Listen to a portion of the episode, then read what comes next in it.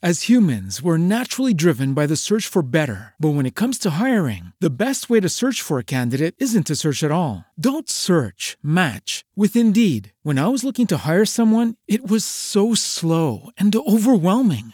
I wish I had used Indeed. If you need to hire, you need Indeed. Indeed is your matching and hiring platform with over 350 million global monthly visitors, according to Indeed data, and a matching engine that helps you find quality candidates fast. Ditch the busy work. Use Indeed for scheduling, screening, and messaging so you can connect with candidates faster. And Indeed doesn't just help you hire faster. 93% of employers agree Indeed delivers the highest quality matches compared to other job sites, according to a recent Indeed survey. And listeners of this show will get a $75 sponsored job credit to get your jobs more visibility at Indeed.com slash podcast. That's Indeed.com slash podcast. Terms and conditions apply. Lucky Land Casino asking people what's the weirdest place you've gotten lucky? Lucky? In line at the deli, I guess? Aha, in my dentist's office. More than once, actually. Do I have to say? Yes, you do. In the car before my kids' PTA meeting. Really? Yes. Excuse me, what's the weirdest place you've gotten lucky? I never win and tell. Well, there you have it. You can get lucky anywhere playing at LuckyLandSlots.com. Play for free right now. Are you feeling lucky? No purchase necessary. Void where prohibited by law. 18 plus. Terms and conditions apply. See website for details. Este es el podcast de Mil Palabras, episodio 208. Cómo usar el storytelling para las marcas. El poder de la historia en las marcas. Entrevista con la experta Lili Rico. Te damos la bienvenida. Este es el podcast de Mil Palabras. Un espacio con ideas, historias y conceptos de comunicación efectiva para ser más exitoso en tu empresa, en tu mundo digital, en tu emprendimiento y en tu vida. Con ustedes, Santiago Ríos.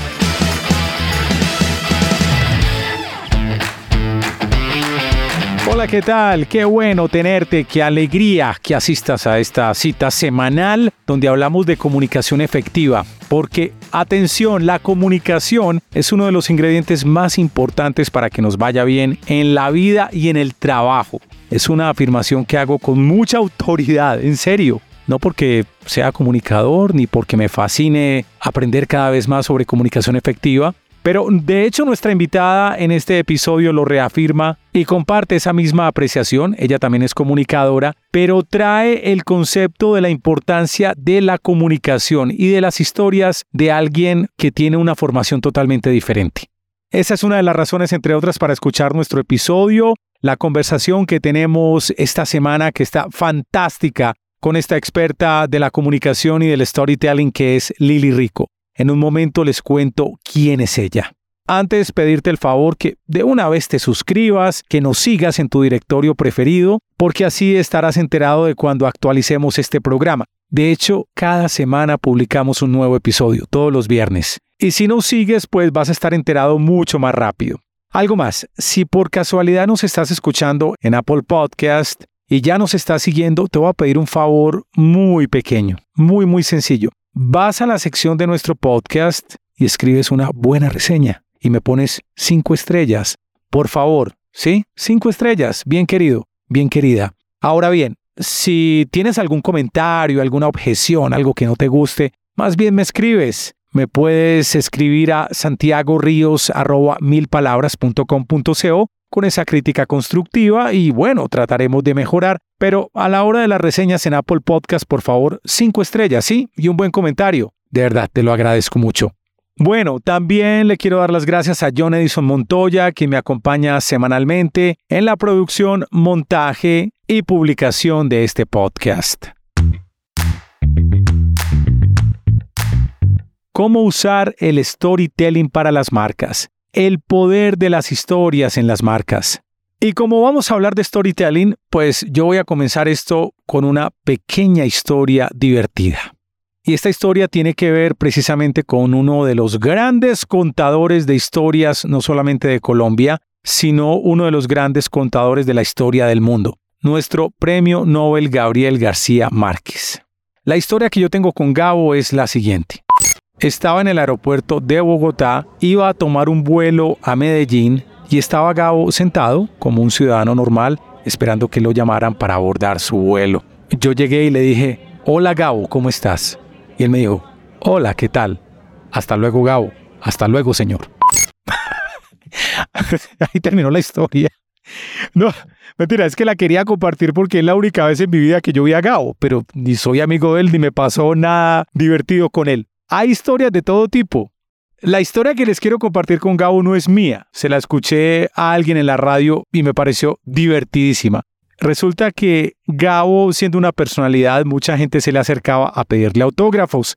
Cuando él estaba vivo no existían todas estas facilidades de la selfie con el celular. Entonces lo usual era que a las personalidades se les pedía un autógrafo. Y Gabo tenía una premisa con todo el que se le acercaba a pedirle un autógrafo, muchas veces en un pedazo de papel o en la parte blanca de un volante o en cualquier tirilla de pago o factura. Fírmeme aquí, fírmeme aquí, quiero tener su autógrafo. Y Gabo les decía, mira, si quieres mi firma, te puedo poner mi autógrafo en un libro. No tiene que ser un libro escrito por mí. Tráeme un libro cualquiera y yo te doy mi autógrafo. Bueno, un señor de estos muy ingenioso trató de buscar el libro, yo no sé dónde estaban, y el señor le lleva el manual de instrucciones de su carro. Y el tipo le dice, ah, libro el libro, esto es un libro, me firma acá, por favor. Y Gabo se ataca de la risa y le regala el autógrafo. Bueno, esta es una pequeña historia que quería contar para ambientar este podcast que tenemos con Lili Rico que es dedicado a las historias, cómo las marcas se pueden apalancar en las historias o el storytelling para conectarse mejor con sus audiencias. Y entre otras, Lili nos va a compartir una historia, esta sí, más interesante, más divertida, que tuvo con Gabo, con nuestro premio Nobel. Nos va a ampliar el concepto de storytelling, cómo las marcas se deben apropiar del storytelling, cómo encontrar las propias historias, Además nos compartirá una historia de uno de los fundadores de LinkedIn que tuvo que ver con nuestra invitada y compartirá tres buenos ejemplos de marcas globales que se han conectado mejor con las audiencias a través del storytelling o las historias. Les hablo de Lili Rico. Ella trabaja con la que para ella es la herramienta número uno de influencia y conexión de todos los tiempos, las historias. Enseña a contar historias para salpimentar la vida y la hoja de vida, para liderar más y mejor, para conectar más y mejor y para vender más y mejor. Nació en Medellín y vivió 20 años en España. Allá tuvo, según ella, uno de los mejores trabajos del mundo, entrevistar escritores en televisión durante muchos años. Sus entrevistados fueron sus mejores maestros en el arte de descubrir, crear y contar historias. Hace 15 años empezó a sacarle punta a su marca personal y hoy puede decir que vive de hacer lo que más le gusta en la vida. Ayudar a otros a comunicarse mejor, porque el comunicarse mejor, el saber contar historias, tiene que ver todo con ser más asertivos, más exitosos, más abundantes, más felices. ¿Cómo usar el storytelling para las marcas? El poder de la historia en las marcas. Lili Rico, que ruede el cassette. Ya estamos con Lili Rico para hablar en este episodio sobre storytelling, el poder de las historias en la comunicación. Hola Lili, ¿cómo estás? Hola Santiago, muy bien, muy bien. Me encanta estar aquí para hablar de lo que más me gusta en la vida, que es storytelling, historias y comunicación. Así que súper rica la invitación. Lili, no nos tenemos mucha confianza, pero te voy a hacer una pregunta que le hago a mis amigos a veces y de pronto me sorprendes con algo. ¿Qué te ha pasado de emocionante, de extravagante recientemente? De emocionante y extravagante, pues mira, te voy a decir, lo que me ha pasado es que descubrí que cuando tengo mis talentos alineados con mi función, con lo que hago todos los días, no tengo techo, o sea, soy imparable. Y llega la abundancia desde todos los puntos de vista, la abundancia económica, por la abundancia en felicidad, en servicio, en energía, porque yo salgo de mis talleres absolutamente feliz, porque siento que puedo cambiar ciertas vidas de alguna manera. Entonces, lo más extravagante que me ha pasado en la vida es encontrar tremenda felicidad en todo lo que hago. Y levantarme todos los días por la mañana queriendo, o sea, no queriendo ser nadie más que yo y agradeciendo por todo lo que me está pasando. Así que, ¿qué más le puedo pedir en la vida? No, qué bonito. Qué bonita reflexión, es un concepto súper valioso. Yo de pronto esperaba que me contaras una historia. Imagínate que ayer, pero no, el concepto está súper valioso y lo recibimos muy bien.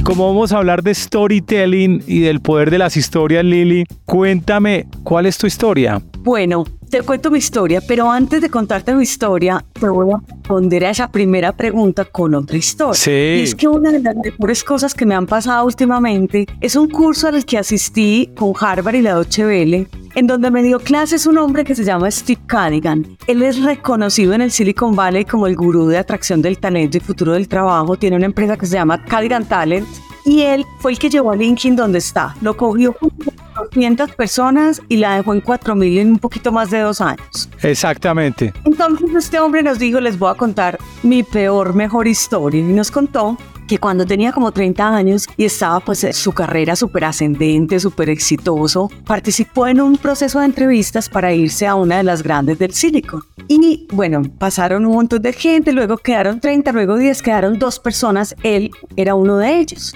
Entonces se fue a hacer su entrevista y salió de la entrevista diciendo, este puesto es mío. Le dijeron, te avisamos en dos o tres días, en dos o tres días te llamamos. Ese fin de semana había una exposición de arte pues en su ciudad y cuál sería su sorpresa que se encontró con unos viejitos que lo, pues uno de los viejitos que lo habían entrevistado. Entonces él fue y lo tocó por detrás y dijo, esta es mi oportunidad. Hola, ¿cómo le va?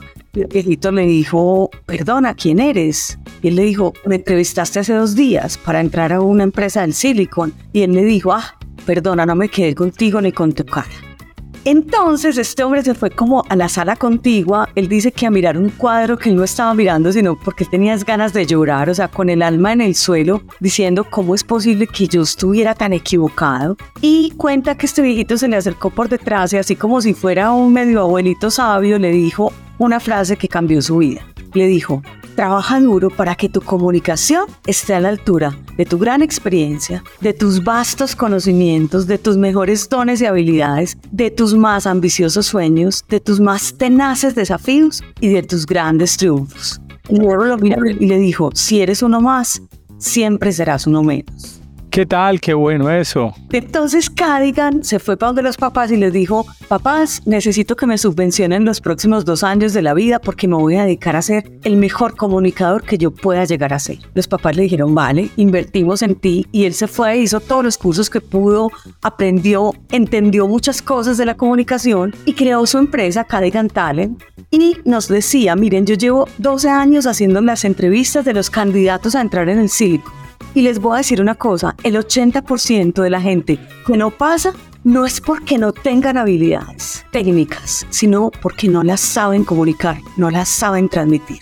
Luego nos dijo, hoy en el Silicon Valley la innovación más importante tiene a la comunicación como protagonista. Wow, Santi, eso fue para mí como wow. Y luego nos dijo, ¿cuánto tiempo de tu vida le has dedicado a estudiar, a comprar libros, a hacer máster, doctorado, especializaciones? ¿Y cuánto tiempo te has dedicado a aprenderlo a comunicar? Claro. Claro, es que eso es lo que nos pasa. Somos los más tensos en lo que hacemos, pero a la hora de enfrentarnos a un público o a una reunión o a una junta directiva, nos morimos del susto, empezamos a gaguear y no sabemos cómo ordenar nuestras ideas. Antes de que se terminara este curso con él, nosotros le dijimos, ¿qué mensaje le dejarías hoy a la gente, pues a los profesionales? Él nos dijo, los profesionales más exitosos hoy invierten en dos cosas, en conocerse bien y en convertirse en mejores comunicadores. Aprendan el arte del storytelling para ustedes y para sus empresas. Les aseguro que van a tener un retorno de inversión desde el primer momento. Y yo me quedé feliz y es una frase que yo siempre digo en mis talleres, esta historia siempre la cuento, porque yo nunca había visto una vaca sagrada del mundo pues de los negocios que en una misma frase tuviera la palabra conocerse bien, comunicación, storytelling y retorno de inversión. Ah, qué bueno, junto conceptos súper valiosos. No, dándole toda la importancia. A propósito, voy a hacer una cuña aquí. Uno de nuestros clientes, Grupo Argos, en su podcast Conversaciones que Transforman, vamos a poner el link en las notas de este episodio con Lili. En uno de sus episodios entrevistó a Steve Cadigan. Es una entrevista súper recomendada para que la escuchen nuestros oyentes.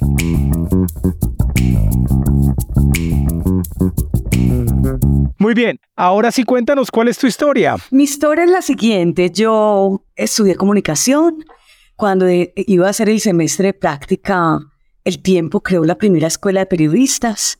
El país estaba desangrado, era el año 93, yo tengo 52 años, Anti, y el tiempo le dijo a las mejores universidades, pues a las universidades de periodismo, perdón, que mandara a sus mejores estudiantes. Entonces cada universidad mandó a 10. Nos hicieron una selección muy grande, hicieron una criba y al final salimos 30. Esos 30 nos mandaron, pues nos dieron el piquete para ir a Bogotá a ser entrevistados por todos los santos. Pues cuando digo todos los santos es Juan Manuel, Pacho Santos, Rafael y los viejitos don Enrique y don Hernando, que todavía están. Sí. Yo soy apellido R y a mí me tocó por allá de 27. Cuando yo entré, estaban más cansados. Todos teníamos que llevar una presentación de 10 minutos sobre qué significa ser buen periodista. Ellos ya estaban rendidos. Y entonces yo le vi la carita a don Hernando y le dije, don Hernando, su carita es un poema. Y me dice, ¿poema? ¿Usted qué sabe de poesía? ¿Qué sabe una chinita de 19 años de poesía? Y yo le dije a don Hernando, yo me sé la poesía más larga del Parnaso colombiano. Dijo, no me diga que es la que yo estoy pensando porque yo no conozco a nadie que se sepa esa poesía. Entonces le dije, a solas de Imagen Enrique Arciniegas. Y me dijo, ¿cómo es que usted se aprendió esa? Esa es mi poesía preferida. Usted no nos va a decir qué significa ser periodista, usted nos va a recitar la poesía. Porque él me dijo, ¿y usted por qué se aprendió esa vaina? Y yo le dije, porque Elías, que era mi novio con el que me iba a casar y iba a tener tres hijos, me dejó. Y don Hernando, él ni siquiera me dijo por qué me iba a dejar. Pues se fue y nunca más desapareció. Entonces yo en la tusa me aprendí esa vaina. Entonces él se murió en la tusa. Y me dijo, tú no vas a decir qué significa ser periodista, tú nos vas a recitar. Y yo empecé a recitar. ¿Quieres que hablemos? Está bien, empieza. Habla mi corazón como otros días, pero no, ¿qué dirías? ¿Qué podrías decir a mi tristeza?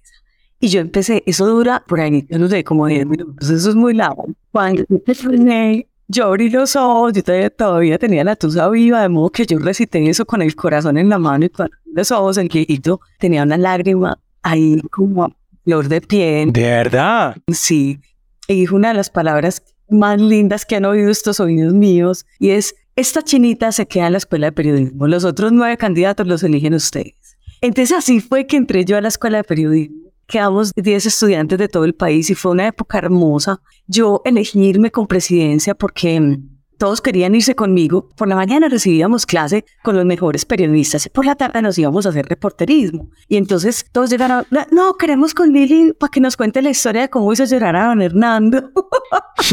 no, qué cosa, qué bueno. Esa historia quedó tatuada en toda la memoria colectiva de la gente del tiempo. Qué cosa. Sí, entonces mira lo que pasó. Entonces, espérate. Entonces yo empecé a ir al Palacio de Nariño todos los días. Y de repente yo vi que la, del tiempo, pues que llamaban a Lucía Duque, era la mejor entrevistadora del mundo. Yo dije, yo quiero ser entrevistadora. O sea, ¿qué es esta maravilla? Ya, vos no sabes cómo cogía a César y lo ponía contra la espalda y la pared a esos ministros. Ella era una tesa. Entonces yo empecé a hacer mi tesis de la entrevista periodística. Y resulta que García Márquez hacía cinco años no daba una sola entrevista. Hmm. Él decía, así como en el amor, yo sigo esperando la entrevistadora o el entrevistador de mi vida. ¿Cómo amo? Entonces yo me fui para donde don Hernando y le dije, don Hernando, ¿no es cierto que usted es muy amigo de Gabo? Y me dijo, sí. Le dije, me da el teléfono de Gabo. Y me dijo, ¿para qué? Y yo le expliqué, por, porque quiero hacer mi tesis y lo quiero entrevistar sobre la entrevista. Y me dijo, listo, tenga estos ocho teléfonos de Gabo, pero llame de primero a México porque Gabo vive mucho en México. Y ese sábado yo cogí el teléfono y marqué y me contestó un señor y le dije, hola, ¿podría hablar con el señor Gabriel García Márquez? Y me dice, con él. Che, qué cosa tan loca, ¿cómo así? Yo le dije, venga, es que es en serio, yo estoy llamando a larga distancia, hace 30 años las llamadas eran carísimas. Y me dijo, no, claro. Entonces está enfermita, la chica se fue a hacer la compra y yo estoy de telefonista, ¿en qué te puedo servir? Hmm. El caso Santi fue que yo le dije que me diera una entrevista sobre una entrevista y él me dice que no, que él no le va a dar entrevista a nadie porque no da entrevistas, pero que si yo le respondo unas preguntas que él tiene, él me va a dar una beca para irme a un año a Cuba a su escuela de televisión y cine. ¿Cómo? Imagina lo que es para una persona de 20 años, hace 30, y tener la posibilidad de estar un año en la escuela de Gao, todo gratis. Yo dije, más me vale saberme responder a este señor todo lo que tiene para preguntar. Entonces me preguntó una pregunta que yo no me sabía que era quién publicó la primera entrevista periodística en el mundo. Y yo le dije, James Bennett, en el New York Herald. Y me dice, qué bien, ¿y cuál es la historia? Y yo le contesté, pobre de mí, Le dije, esa es la historia que yo quiero contar al principio de mi tesis. Es el asesinato de Helen, que era la prostituta más hermosa de Nueva York, que la encontró apuñalada, como con 70 apuñaladas en su prostíbulo. Y la policía metió a la cárcel a uno de sus amantes. Y este periodista que se obsesionó con ella y con este tema, todos los días publicaba una entrevista a uno de los actores del crimen, sus compañeras prostitutas, sus otros amantes, y descubrió que, que el asesino no era el que estaba en la cárcel, sino otro.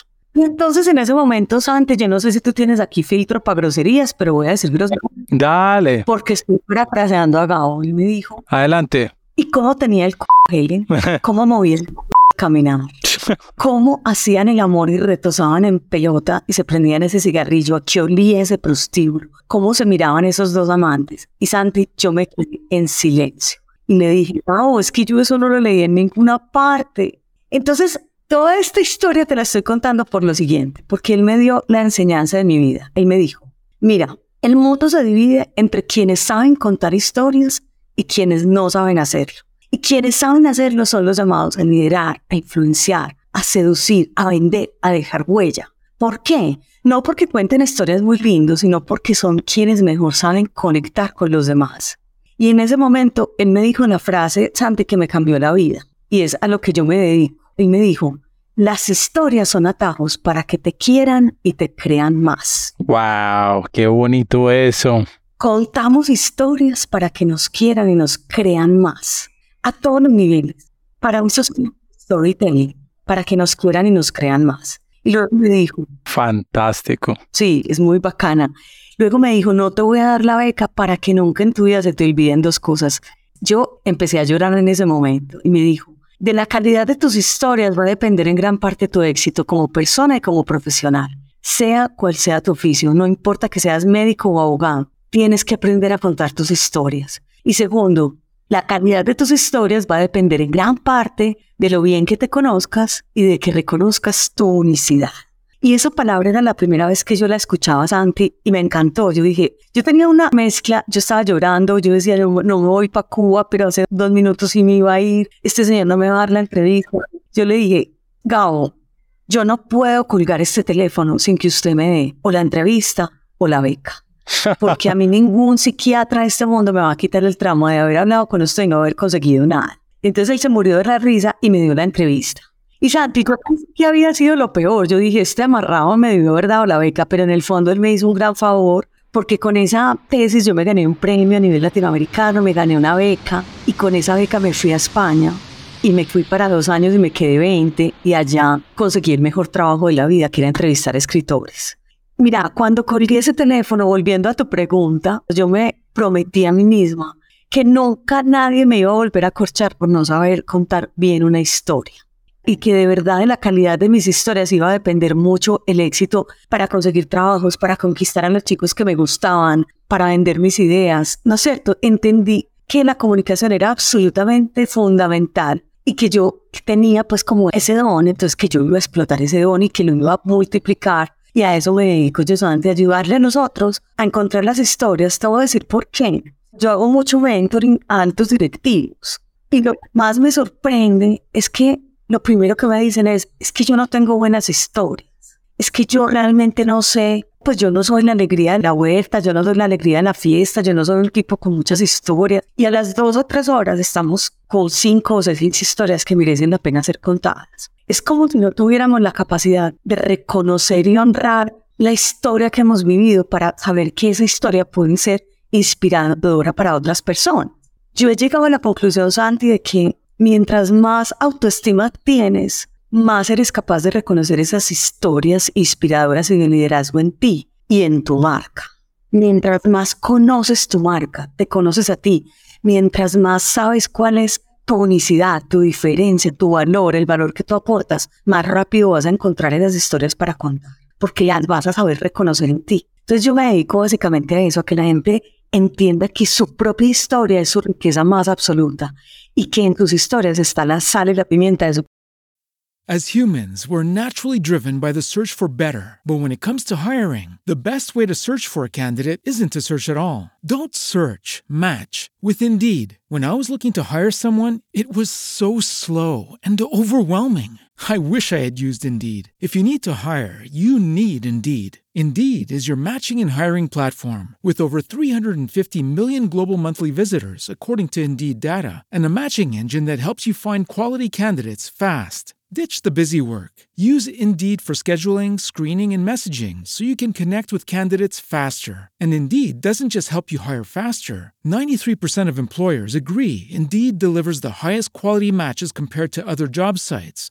according to a recent Indeed survey. And listeners of this show will get a $75 sponsored job credit to get your jobs more visibility at Indeed.com slash podcast. That's Indeed.com slash podcast. Terms and conditions apply. No, qué maravilla y qué buenas historias nos has compartido con relación a García Márquez y a Steve Cadigan. Fantástico. Gracias, Lili. Ya regresamos después de estos mensajes. Estamos hablando de cómo usar el storytelling para las marcas. Este podcast es presentado por el libro electrónico Cómo crear un podcast desde cero para crecer tus audiencias. Es una guía gratuita en la que Santiago Ríos compila la experiencia de más de 1.300 episodios producidos para algunas de las empresas más grandes de Colombia. Cómo crear un podcast desde cero para crecer tus audiencias. Lo encuentras en www.milpalabras.com.co. Muchas personas me preguntan cómo alojamos los podcasts, dónde los guardamos y qué hay que hacer para publicarlos en los directorios más importantes. Mi respuesta, necesitas un servidor de podcast, pero no cualquier servidor. El que usamos en mil palabras es Spreaker. Es intuitivo, es fácil, tiene precios justos y si apenas estás empezando con tu podcast, pues Spreaker ofrece un plan especial para ti. Así que si estás buscando un servidor de podcast confiable y fácil de usar y que además siga funcionando muy bien cuando crezca tu audiencia, nuestra recomendación es Spreaker. Te dejamos un link en las notas de este episodio para que encuentres más información de cómo alojar un podcast en Spreaker. Cuando termines este episodio, te invitamos a escuchar en Spotify el podcast Somos Canciones, una conversación con gente que sabe de música y ama la música, artistas, canciones, géneros y conciertos que recomiendan nuestros invitados. Historias interesantes en las que la música fue protagonista. Recuerda, Somos Canciones.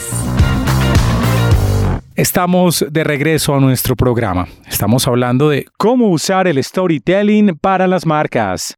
Ahora sí metámonos un poco dentro de lo técnico y cuéntanos por favor exactamente qué es el storytelling y cómo se aplica al crecimiento de una marca o al crecimiento de un negocio. Cuéntanos. Bueno, hay muchas definiciones de storytelling, pero yo te voy a dar la que a mí más me gusta. El storytelling lo definió muy bien Hitchcock. En una entrevista le preguntaron quién es una buena historia y él dijo, es la vida sin las partes aburridas. Qué grande. Qué bueno, sí, sí, sí. El storytelling es lo mismo. Tenemos la obligación de no aburrir a nuestras audiencias.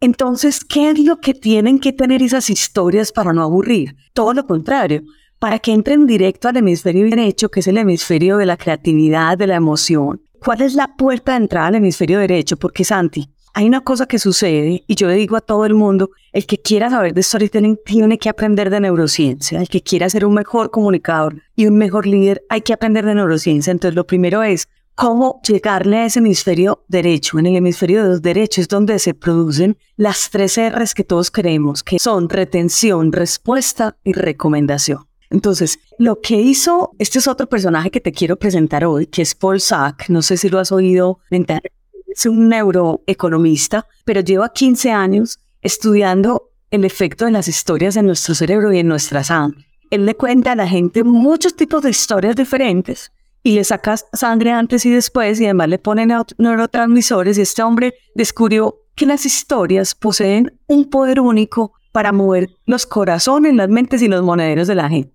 Casi que hay una línea como que es la de la ética, porque él dice que las historias son la forma de comunicación con la que uno puede llegar a convencer a una audiencia en mucho menos tiempo. Entonces, él sacaba sangre antes y después, y él dice, si hay emoción, los mensajes irán directo al hemisferio derecho que nos provocará entonces esas tres Y él dice de una manera muy linda, eso es un pequeño paso para nosotros, pero un gran paso para nuestra comunicación, saber que al que le tenemos que hablar es a ese hemisferio derecho que es del necio, el emocional, el que se quiere divertir, el cerebro de los niños antes. Los niños hasta cierta edad y expriman mucho más el cerebro derecho, por eso los niños no tienen prejuicios, por eso los niños pueden jugar, se conocen y a los dos minutos están jugando, porque no tienen ya esa parte lógica del hemisferio izquierdo haciendo de las suyas. Entonces, ¿qué tenían esas historias? Lo primero es que esas historias son particulares. Contar la historia de somos una empresa que lleva 15 años en el mercado liderando, eso no le interesa a nadie. El 99.9% de las historias de las webs no le interesan a nadie. ¿Por qué? Porque hay una cosa que todos los seres humanos tenemos en la punta de la lengua, Santi, es que hay para mí. Como tú no respondas rápidamente qué hay para ti dentro de lo que tú haces, la gente se te va a perder, la gente no va a querer. Entonces, lo primero es que sean historias particulares, que yo me pueda identificar con esos personajes, que sienta de alguna manera esto también me ha pasado a mí, esto me puede pasar o esto es lo que yo sueño, ¿cierto? Que esa identificación se dé. Lo segundo es que una historia que no habla de un cambio es una historia que no merece la pena ser contada. El personaje que entra no es el mismo que ¿no es cierto? Entonces, cuentas cómo era el personaje al entrar en esa historia, cómo salió, qué fue lo que aprendió, yo voy a sentir ese triunfo y voy a alegrarme o a entristecerme con ese final, ¿no sé? Sí, una transformación, mejor dicho, del personaje. Sí, que haya un cambio, una transformación, claro, eso es definitivo. Lo otro, es que tu cliente es el héroe y tú eres el mentor.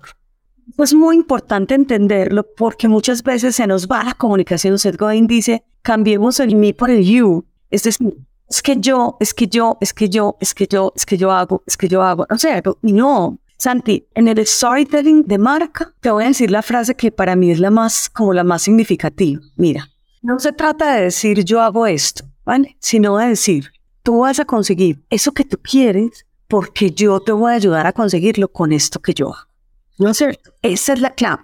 Entonces, Santi, no se trata de contar la historia de tu organización, de tu marca o de tu vida, porque a la gente le da igual esa historia. Salvo, Santi, si tu historia y lo que tú haces tiene el poder de inspirar, mejorar o cambiar la suya. O que nuestro cliente se relacione de alguna forma con algún problema que tuvimos y la transformación posterior. Total.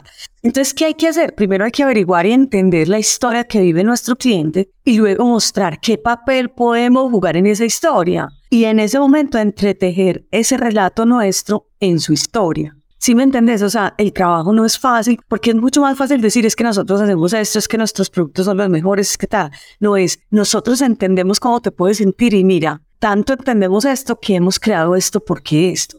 Aquí no le ha pasado tal cosa. Empezar a ser más empáticos para que el cliente sepa que lo conoces y que te importa y que le estás hablando de él y no de ti. Por eso, Sandy, hoy las marcas pasaron de quién somos al manifiesto marca. Por eso los manifiestos hoy son tan fuertes, porque en un manifiesto, ya sea que lo cuentes en forma de storytelling o no, en un manifiesto tú estás diciendo, esto es en lo que creo, por esto me levanto todos los días, esto es irrenunciable. Eso es lo que hace que yo me enamore de la marca y que yo te siga comprando a ti o que siga queriendo trabajar en tu empresa o que quiera seguir siguiéndote si eres un líder, porque en el fondo estoy de acuerdo como con tus valores con lo que tú crees.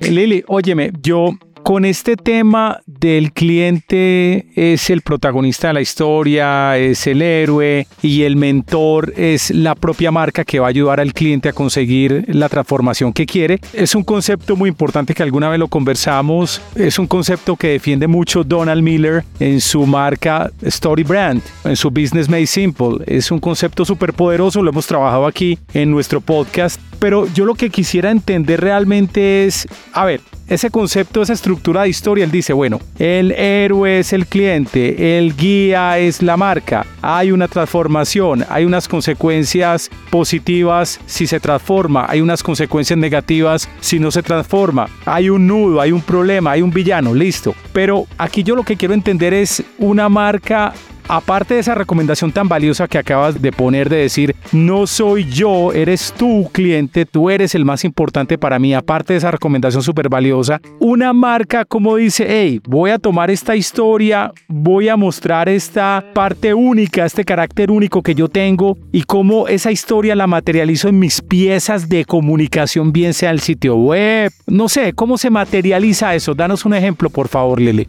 Hay que establecer una estrategia de storytelling. Entonces, lo que yo hago es hacerme unas preguntas. Por ejemplo, a nivel de emociones, ¿qué emociones quiero generar en mi usuario? ¿Qué experiencia o vivencia ofrece el consumo de mi producto? ¿Cuál es el universo de marca que estoy tratando de trasladar y que por lo tanto mi cliente debería sentir? Esas son las primeras preguntas que yo me hago para bajar una estrategia de storytelling. Como el de audiencia, ¿dónde está mi audiencia? ¿O dónde me gustaría encontrarla? Ojo, es mucho más fácil encontrarla que crearla. Entonces, ¿dónde la puedo encontrar? Ahí te doy un ejemplo de una revista, ¿cómo se llama? Que es para gente como yo, mayores de 50 en España, que ellos encontraron un nicho santo porque nadie nos hablaba a nosotros de sexualidad. Hay un montón de temas que nos empiezan a afectar a, uno después de los 50 y que nadie tocaba. Por ejemplo, te vas a jubilar, ¿qué vas a hacer? O, o ya no te quieren dar trabajo porque tenés más de 50 y estás en tu mejor momento qué pasa con el cuerpo, cómo cambia ese cuerpo. Sí. Y ellos en tres o cuatro años se han convertido en una cosa disparadora. ¿Por qué? Porque encontraron dónde estaba su audiencia y que había un hueco en el mercado. Entonces, volviendo, lo primero a nivel de emociones, esas preguntas. A nivel de audiencia, ¿dónde está o dónde me gustaría encontrarla? ¿La conozco bien? ¿Qué les preocupa? ¿Qué les alegra? ¿Qué edad tiene? ¿Cómo viven? ¿Están comprometidos? O sea, ¿qué piensan de esto? hay una, una cosa que yo llamo las 3H del storytelling, que es hacerlos pensar, hacerlos sentir y hacerlos hacer. Entonces, antes de una estrategia de storytelling, yo quiero saber qué piensa del tema y qué quiero que piense. ¿Qué sienten y qué quiero que sientan, Santi, después de la campaña? ¿Qué hacen y qué quiero que hagan? Eso es clave. Vamos en primero emociones, segundo audiencia, tercero a nivel de relato. ¿Qué tipo de contenido podría despertar la curiosidad de mi usuario? qué historias le pueden llegar a interesar. Lo estoy intentando hacer un viaje educativo, tecnológico, deportivo, pues de denuncia, de risa, de generar emociones, de conexión con la naturaleza, con el arte. O sea, ¿dónde estoy yo? Luego sigue el nivel que yo llamo como de mito, que es cuál es el viaje que ofrece mi marca, cuál es la transformación que yo tengo que ofrecer. O Santi, yo le ayudo a la gente a ser más feliz. Y vos decís, pero ¿cómo así? Si uno aprende storytelling es más feliz. Y yo te digo, sí, porque yo estoy convencida de que el que mejor se comunica es más feliz, porque le va mejor como líder, le va mejor en sus relaciones. Entonces, en el fondo es entender qué es la transformación o cuál es la transformación que estás proponiendo a tu audiencia, ¿no es cierto? Sí. Luego viene al nivel de empatía y comunicación, cómo voy a inspirar confianza en la promesa de marca que ofrezco, cuáles son los valores, ¿Por qué? Porque una buena historia, que eso se me olvidó decírtelo ahora, habla siempre de valores universales. Casi las buenas historias tocan valores universales. A nivel de funcionalidad, ¿cómo soy útil? ¿Qué beneficios ofrezco? ¿Qué contenidos? O sea, ¿cómo le estoy ayudando de verdad a ser mejor a mi cliente? ¿Has identificado el problema, la necesidad de tu comunidad? ¿Qué puedes resolver tú desde ahí? ¿Para qué? Para tener relevancia SAN. La funcionalidad es muy importante por la relevancia. ¿Cómo soy relevante yo? ¿Y cómo soy diferente? Porque el valor que ofrece una marca Santi está en esa balanza entre relevancia y diferencia. Sos muy relevante, pero no sos diferente, la gente te va a regatear por precio. Pero si sos diferente y sos relevante, uy, eso ya es la bomba atómica. Vamos en nivel de emociones, nivel de audiencia segundo, tercero nivel de relato, cuarto nivel de mito, quinto nivel de empatía y comunicación, sexto nivel de funcionalidad o relevancia. Lo séptimo es el detalle. ¿Qué detalles me diferencia? Ahí viene la diferencia, ¿no es cierto? Arriba en la relevancia, luego la diferencia. Y lo último, yo digo, a nivel de humanidad, ¿en qué punto se manifiesta y dónde se muestra la imperfección? ¿Dónde está el nudo y dónde está el conflicto? Porque desde el conflicto es que yo tengo que hablar Santi, o sea, una historia, una campaña de storytelling que no resuelva un conflicto no va a llamar la atención. Entonces, ¿qué es lo que está pasando? ¿Dónde está la imperfección? Para yo, de alguna manera, solucionar esa brecha. Eso es lo que yo te diría, cómo bajar una estrategia de storytelling. Sí, porque hay marcas también que todo es tan bonito, todo es tan lindo, que no hay problema, no hay conflicto, y si no hay conflicto, no hay historia, que es un error pintar todo tan hermoso, ¿no, Lili? Sí, sobre todo, Santi, porque la vulnerabilidad, según lo dijo el Foro Económico Mundial hace tres años, dijo en su informe anual, dice, la vulnerabilidad es la mayor fortaleza en sí humano. El que es vulnerable, Santi, o sea, la vulnerabilidad nos ata mucho a los seres humanos, nos hace diferenciarnos. Cuando una marca es capaz de salir y decir, hey, me equivoqué, cometimos este error, o es capaz de convertir como ese defecto en algo que puede ser chévere, como lo hizo, por ejemplo, Colacao, que es una marca española como un Milo, como una especie de Milo que le pasa lo mismo que al Milo, tiene unos globos. Sí. Entonces, un día se les ocurrió decir, ¿saben qué es lo mejor que tiene Colacao? Los grumos. Porque tú te comes los grumos y se te derriten en la boca y te que si todo se licuara perfectamente, como la marca en la competencia con la cuchara, tú no sentirías esos grumos. Y en el fondo, yo no sé si tú tomas Milo, pero yo tomaba mucho Milo chiquita y en el fondo los puntos de arriba son lo máximo. De acuerdo. Entonces, era una vulnerabilidad en algo, o sea, ellos decían y decían, nunca pudimos dar con la receta que permitiera que nuestro producto se disolviera fácilmente, pero un día nos dimos cuenta que lo que considerábamos nuestra mayor debilidad es nuestra mayor fortaleza. ¡Pum! Toca. ¿Sabe? Es maravilloso. O lo que hizo Harley. Harley convirtió el ruido de su moto, que era un ruido que vos sabes que es un ruido horrible, que a mucha gente le molesta, en su sonido de marca, que yo no me acuerdo cómo se llama eso, en su... Audio brand. Eso dijeron, ah, este es nuestro sonido. O sea, si suena así es porque es una Harley. Decides, la vulnerabilidad es muy importante porque es que la vulnerabilidad lo que va a hacer es que la gente diga, esta marca me entiende, esta marca sabe el conflicto que yo vivo y me va a ayudar, ¿sabes? No, súper interesante ese par de ejemplos. Es que te iba a preguntar, de alguna manera lo respondiste, pero ¿cuál es la historia más interesante que has escuchado de una marca? Puede ser esta de Colacao o de Harley o tienes otra así que te haya impresionado. Es que son tantas las marcas que lo hacen bien. Por ejemplo, me sorprende cuando me dediqué a estudiar a Apple a Steve Jobs, cómo lo hacían él, me di cuenta que el hombre desde hace mucho tiempo se dio cuenta de esto del héroe y el mentor y además hizo una cosa que hacen las buenas marcas y es darle un sentido mesiánico a sus mensajes, a su storytelling. ¿Qué significa un sentido mesiánico, Santi? Significa decir, como dice Jobs de una manera bestial, él dice, yo sé que las personas que compran Apple no son como y corriente Muchos pueden ser considerados locos, pero sabemos que son las personas que no están afuera buscando un trabajo en una empresa que les va a cambiar la vida, sino que están buscando hacer un trabajo que cambie las empresas y que cambie la vida. ¿Sabes? Para esas personas hacemos algo. Mira, en algún momento la revista Rolling Stone le preguntó a Jobs, mire, usted lleva tres años seguidos ocupando solamente el 5% de la torta, pues tiene el 5% de la torta de las marcas, pues de lujo. Usted está estancado, Apple está estancado. Y le dijo, un momentico, ¿usted sabe qué porcentaje ocupa BMW? El 4.3. ¿Y sabe qué porcentaje ocupa Mercedes? El 3.9. Esas son las marcas con las que yo compito. El que tiene un BMW se puede comprar un Apple, el que tiene un Mercedes también. O sea, a mí no me interesa tener el 10% ni el 20%. Yo con ese 5% soy feliz y estoy mucho más arriba. Entonces, es muy importante también como esa ubicación del sentido mesiánico. Es decir, mira, Santi, a mí me pasa una cosa y es que a mí me piden rebaja y yo decidí una cosa hace unos años. Yo no doy rebaja, Santi, yo le regalo mi trabajo al que yo quiera. Porque yo sé, que mis talleres transforman vidas. Yo sé que mis talleres de verdad tocan a la gente. Yo le pongo a mis talleres nombres comerciales como, no sé, aprende a contar y sabrás venderlo, storytelling y ventas. Pero en realidad lo que yo le enseño a la gente es a comunicar para conectar y como generar habilidades para esa vaina para uno quererse más, porque Santi, cuando uno se quiere más, todo se reduce a eso. Son mejor comunicador, son mejor vendedor, son mejor líder, son mejor amante, son mejor esposo, son mejor papá. O sea, en el fondo es eso. Y cómo desde tu comunicación reflejas ese amor por la marca o por vos. Entonces, mira, Santi, a nivel de marca, es muy importante iniciar una conversación en las redes. ¿De qué quieres hablar? Mira, ahora, por ejemplo, estoy haciéndole una pues estoy trabajando unas cosas con la Fundación Lucre yo les decía a ellos, armemos unas conversaciones de qué significa ser generoso. Vayan, pregúntele a los líderes de las grandes empresas cuál ha sido su mayor momento de generosidad.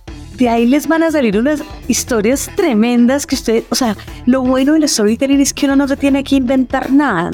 Mira, Gaudí tiene una frase muy linda. Gaudí, pues en el recuerdo catalán decía, no creamos, descubrimos. Él decía, yo no creo nada nuevo, yo miro la naturaleza y a partir de ahí diseño. Lo mismo le pasa a las marcas SAN. Vaya, hable con sus clientes, vaya, hable con sus colaboradores, vaya y va a tener las mejores historias. No te tenés que sacar nada del bolsillo. Hoy en día está muy, muy en auge en vez de contratar agencias de mercadeo para que me hagan el storytelling, voy y le hablo a mis propios colaboradores y ahí encuentro unas historias maravillosas porque nadie conoce mejor los productos y los servicios que ellos. Tienen las historias más maravillosas y los hemos tenido toda la vida ahí y no nos hemos dado cuenta que estaban ahí. Yo les digo, hagan una estrategia de storytelling, cojan departamento de contabilidad.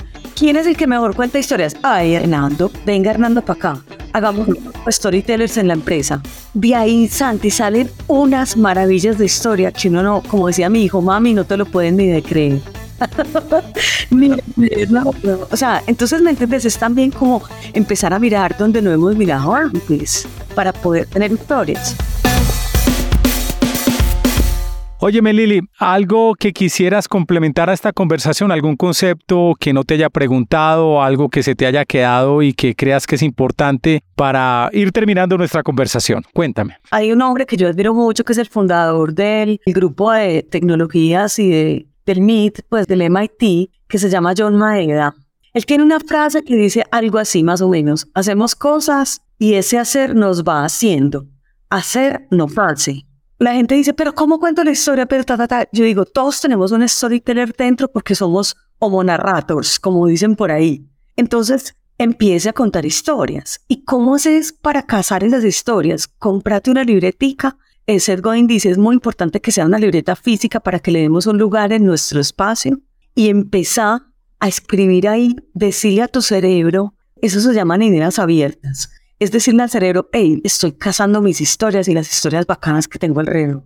Cada que lees un libro y te cuenten una pequeña historia, anótala. Cada que vas donde tu abuela y le preguntes, abuela, contame historias de cuando yo era chiquito, esas historias te van a servir simplemente es decirle a tu cerebro, hey, quiero historias. Es como cuando uno nunca en la vida, lo que me pasó a mí, yo me compré un Suzuki Baleno. Nunca en la vida había visto Suzuki. Desde que tengo mi Suzuki no hago sino ver Suzuki Baleno. Cuando quedé embarazada no veo mujeres embarazadas. El cerebro necesita esas ideas abiertas. Entonces, si tú le dices, quiero cazar historias, tanto de marca como personales, el cerebro se va a poner en esa labor porque se lo estás dando en tu agenda, lo estás poniendo como prioritario.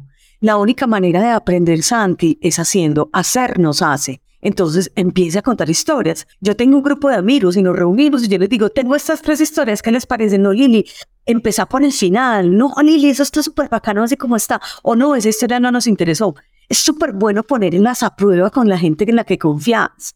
Y hay que darles un espacio. Mira, esta semana estaba dando un taller en Darrow con el equipo comercial y yo les decía, reúnanse cada equipo 10 minuticos, 15 minuticos y hagan ideas de historias. Santi, en media hora teníamos más de 15 historias espectaculares para contar.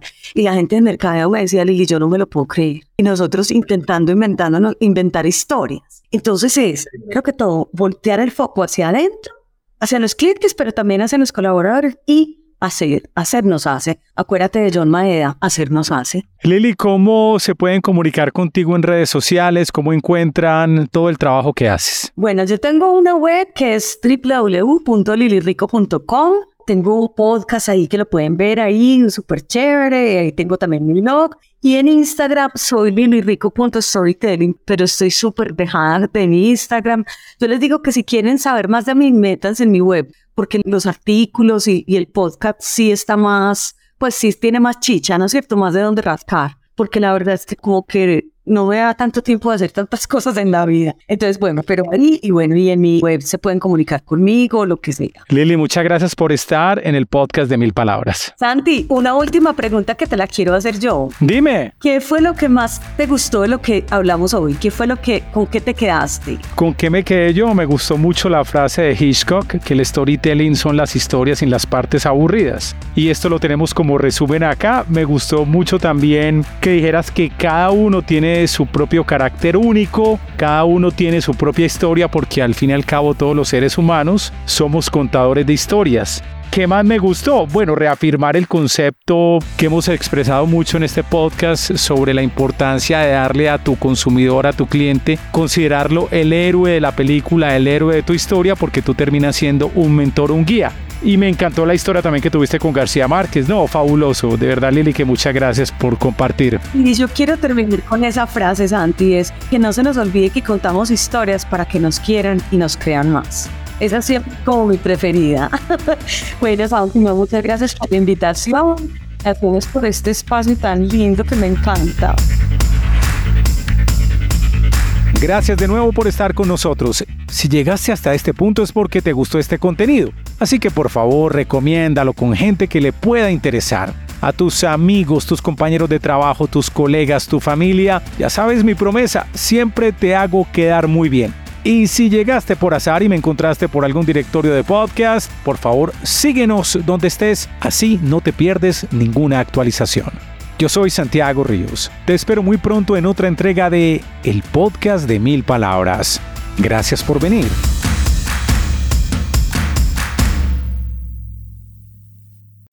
As humans, we're naturally driven by the search for better. But when it comes to hiring, the best way to search for a candidate isn't to search at all. Don't search, match with Indeed. When I was looking to hire someone, it was so slow and overwhelming. I wish I had used Indeed. If you need to hire, you need Indeed. Indeed is your matching and hiring platform with over 350 million global monthly visitors, according to Indeed data, and a matching engine that helps you find quality candidates fast. Ditch the busy work. Use Indeed for scheduling, screening, and messaging so you can connect with candidates faster. And Indeed doesn't just help you hire faster. 93% of employers agree Indeed delivers the highest quality matches compared to other job sites, according to a recent Indeed survey. And listeners of this show will get a $75 sponsored job credit to get your jobs more visibility at Indeed.com slash podcast. That's Indeed.com slash podcast. Terms and conditions apply. With the Lucky Land slots, you can get lucky just about anywhere. This is your captain speaking. Uh, we've got clear runway and the weather's fine, but we're just going to circle up here a while and uh, get lucky. No, no, nothing like that. It's just these cash prizes add up quick. So I suggest you sit back, keep your tray table upright, and start getting lucky. Play for free at LuckyLandSlots.com. Are you feeling lucky? No purchase necessary. Void where prohibited by law. 18 plus terms and conditions apply. See website for details.